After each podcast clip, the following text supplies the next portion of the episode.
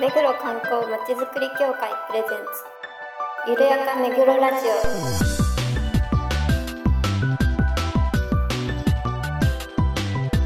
この番組は目黒に関することをゲストを交えてゆるやかにお届けする観光トークバラエティです。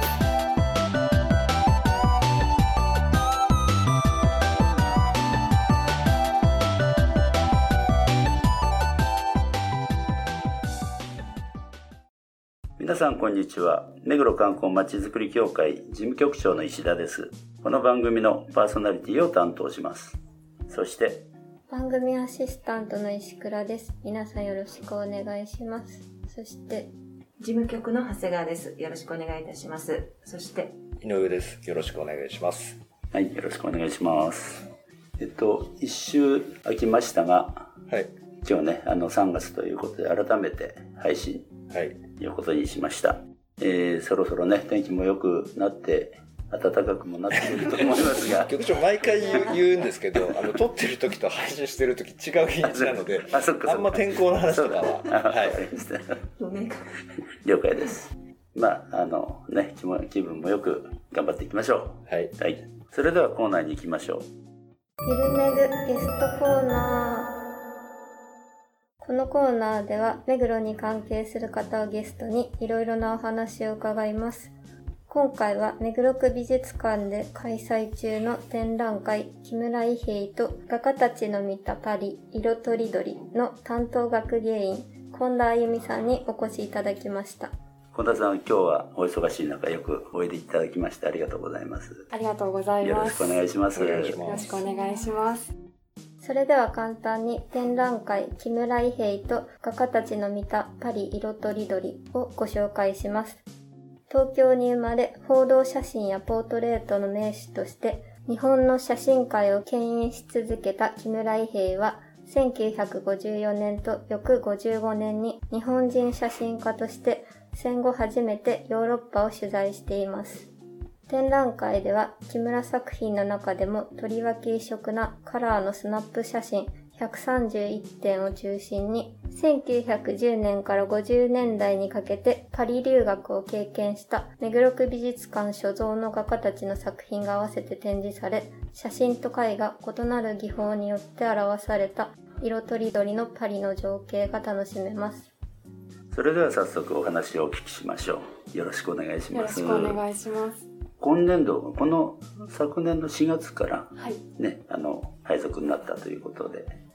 いろいろと右も左もわからないところで、ね、早速担当されて、まあ、前任者からのね引き継いだあの企画だと思うんですが、まあ、そういう中でどんなところが注意点とかどんなところに工夫をしたかとか何かあれば教えてください。はい。えー今回私は、あの、実はあの、目黒区美術館に来る前に3年ほど美術館で、他の美術館で勤めてたんですけれども、はい。で、こちらに来て、で、えっと、木村伊兵衛の写真展を任せますよというふうに上司から伝えられて、で、それが春のことだったんですね。もう入ってすぐの段階で伝えられましたので、うんうんうんもうそこから、あの、少しずつ準備を進めていたんですけれども、写真なので、どういう風に見せたらお客さんが楽しんでいただけるのかっていうところを、あの絵画とはまた違いますのでね。私なりにいろいろと工夫をしたいと思って、えー考えてきました。で一番苦労したのが、あの、会場構成なんですけれども、やはりその、同じサイズの写真がたくさん来る。うんうんうんあの、いろいろな形の立体があったり、いろんなサイズの絵画があるっていうことではないので、どうしても、単調になってしまいがちなのかなと私は考えましたので、会場構成の中で少しこう、かね、アレンジを加えて見せ方を少し変えていくことで写真にあまり馴染みのない方でもうん展覧会を楽しんでいただけるようにと思いまして、はい、そのようにうん。考えました。そうそういうことも学芸員の方が設計されるんですか、はい、そうなんです。へーあの、えーイラストレーターっていうフリーソフトがあると思うんですけど、はいそちらで立面図書いたりして、へー あの、作品とのサイズの同じ縮尺で、あの、いろいろなものを配置して、本当に壁に収まるかなっていうところから、学芸員が考えております。あの、先ほどその、サイズが全部今回一緒ってことで、例えばその、飽きさせないように見せるのか、なんかこう、ストーリーを感じさせるように作るのか、だかそういうことをすごく考えられるってことなんですか？はい。えっと、すべてが同じサイズではないんですけれども、一番、あの、多いサイズが、半節サイズといって、あの、ま A3 より一回り大きいぐらいのサイズなんですけれども、えっと、あとは、あの、少しちょっと引き伸ばした作品、写真などもあるんですけれども、まそういった中で、えっと、私なりにストーリーを考えて構成をしております。で最初、あんまり言うと、あの、皆さんお越しいただいてから楽しんでいただきたいんですけど、入り口をアーチ型にして、ここから旅が始まりますよっていう雰囲気を出して、。そこをアーチをくぐってから、あの、えっ、と、パリの風景から始まって、こう、人々の素の表情が見られるようになっていく。で、ちょっとこう、転換していくっていうのを味わっていただきたいと思って、はい、考えております。ご専門はな何になるんです？はい。えー実はですね、私の専門はですね、あの、まあ、学生時代から、あの、エミール・ガレっていう、はいはいあの、うん。ガラス工芸作家、はいはい。フランス人の工芸作家がいて、その作家について研究をしておりまして、で、その作家が、あの、日本人の影響を、日本のアーティストの影響をかなり受けている作家でして、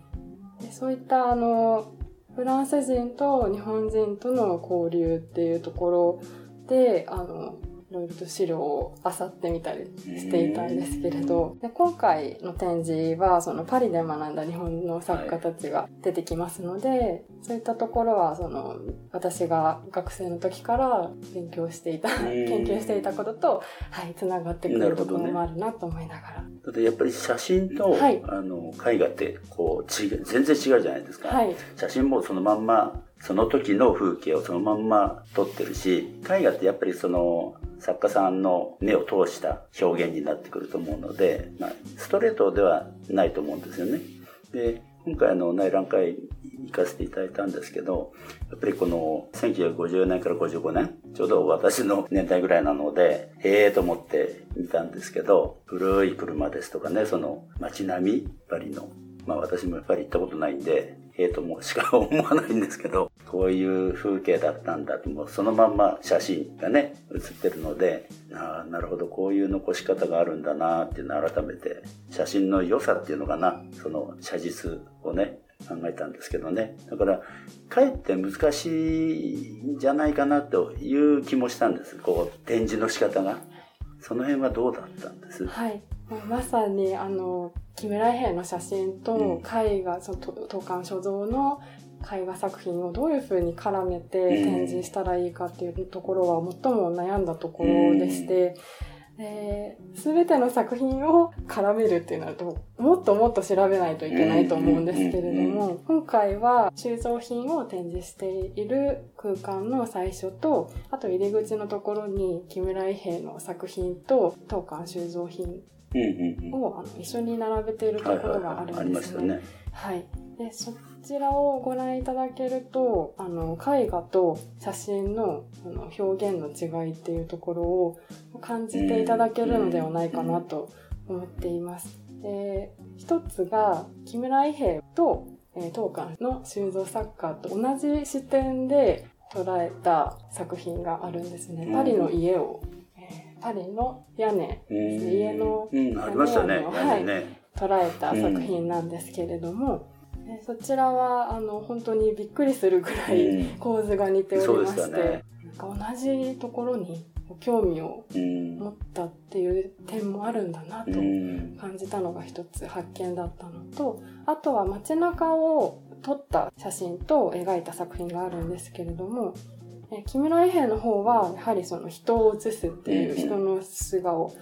何気ない一瞬をと切り取る作家ですのでやはり人に焦点が言ってるんですけれども、うん。かなりこう近景というか入り込んでいはいる写真なんですけれども、画家の方はあのじっくりと自身のアトリエの窓からだったりまあ見える風景を時間をかけて描いているっていうところで、絵画と写真の表現の違いっていうところを感じていただけるのではないかなと思っています。何か聞きたいことありますか？僕も、まあ、さっきお話出たんですけど、その、写真美術館、はいあそこはあの、写真と映像の専門美術うん。館。うん。土砂火はい。で、今回その、絵とその写真をどうやってうん見せるのかなっていううのはん。興味があって、だいぶ悩まれたっていうことなので、どういう解決をされたのかは、ちょっと見に行って確かめたいなっていう。はい。あの、一人、小木須隆則という作家が、木村伊兵衛のやりたいことと似ている視点を持っているなというふうに今回調べていて感じまして、でそれもあの、小木須の作品と木村伊兵衛の作品を並べて展示しているところがありますので、まあ、それヒント1なんですね。ヒント1でぜひご覧いただければと思っております。藤田はもうありましたね。はい。あれ2点ぐらい。そうですねちょっと小さい可愛らしい作品なんですけれど藤田のあの版画作品うん。あのとても面白くて藤田自身も登場しておりますので、はいまたあの、ファンも多いですからね。藤田嗣治そうですねはね。はいもう皆さんよくご存知の画家だと思います、あのー、60年ぐらい前の話、あ、写真そうなんですよね。その頃から、こう、カラーの技術があったってことなんですか？なんか私ずっと白黒だったのかななんて思ったんですけども。はい、えー実はそのカラーフィルム国産のカラーフィルムができたのが1949年なのでそれまではもう白黒49年。ああ、そうですね。できて5年ぐらい経った。そうですね。もうできたばかりのね。国産のカラーフィルムを持ってはい木村伊兵衛がヨーロッパで撮影をしております。ちょろっと見るとこうそれこそ色とりどりじゃないけど綺麗な形あの色で残っててはい自分家にある古いカラー写真なんてもう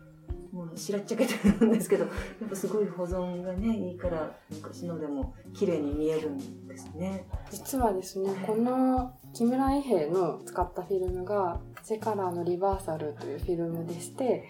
でこれがあのポジフィルムとして出てくるのであのネガじゃ、ネガじゃないね、普通のね。ネガじゃないんですよね。で、えー今回の出品作品は実はその当時のそのもののプリントではないんですね当時撮影されたそのもののプリントではなくてまあ伊兵衛が残したそのポジフィルムをデジタルデータ化いたしまして今年にプリントしたものなのでプリントは綺麗なんですよね。はい。なるほど。なるほど。なるほど引き出しましたね。なるほどね。そういうことなのか。でも、ポジはそのまんま、はい。ね、綺麗なまんまってこと。ですね。なるほど。今回のあの監修の先生がずっと木村伊兵衛のもとでうん助手をされた先生なので、えーあの先生の作品のことは何でもよくご存知うの,、の先生なのでその色の出方なんかは、うん。先生の監修のもとで、はい、当時のものを再現して。でもこの当時にあのライカのカメラ持ってるってよっぽどのお金持ちだったんですか？そうですね。あの木村伊兵衛はどんどん新しいものを買うんですけど、あのずっと使ってきたものをこう売ってお金にして どんどんどんどん新しいものを買っていくのでうんあの木村伊兵衛が当時使ってたものっていうのはほとんど残ってないあそうそういうことかそう逆になんです。ねだからそうですね。当時のライカも入手できてうというん。ことだと思います。石倉さんは何かありますか？写真展って私ほとんど見たことがないんですけれど絵画をよく見るんですけど写真展を楽しむポイントっていうのはどういったところですか、そうですね。まずは素直に、あの、見ていただくっていう、あそんなにこう先入観とか持たずに見ていただきたいっていうのが一つあるんですけど、まあ今回の写真展に限っては、木村伊兵衛がまず国産のカラーフィルムを持っていた。その国産のカラーフィルムの色、あの、かなりその今のもの、今のというか、あの、そうですね。感度が低くてその光をあの定着させるっていうのがかなり難しかったので、まあ、いかにその国産のカラーフィルムを使いこなしているのかっていうところをあの想像していただきながら見ていただきたいなと思っているんですけど、まあ、あんまり難しいこと考えてもね 楽しめないと思うのでどうだろうな。うん。例えばその写真で木村兵のスナップですけど人がこうポーズをとってるじゃないですか写真の中で。でそのポーズが少しでも違ったりだとか写ってる人が少しでも違う場所にいたらこの写真は多分面白くなかったでその瞬間だから作品として成り立って作品として面白いだろうなって私も見てて思うんですよね。で木村伊兵本人もそのカラー写真は特に人の動きをきちんと捉えて撮らないと、老人形みたいに現実離れした感じで写ってしまうのでっていうことを言っているので、まあ、何枚か撮ると思うんですけど、すごく絶妙なところに人がいて、絶妙ポーズをして、絶妙な表情をしているので、そういったところを見ていただきたいなと思っています。なるほど。ありがとうございます。えー、ところで、はい、なぜ学芸員を志したかっていうのは何かきっかけはあったんですか？はいそうですね私は学生の時にあの美術史を学ぶゼミに入っていたんですけど、うん、そのゼミのメンバ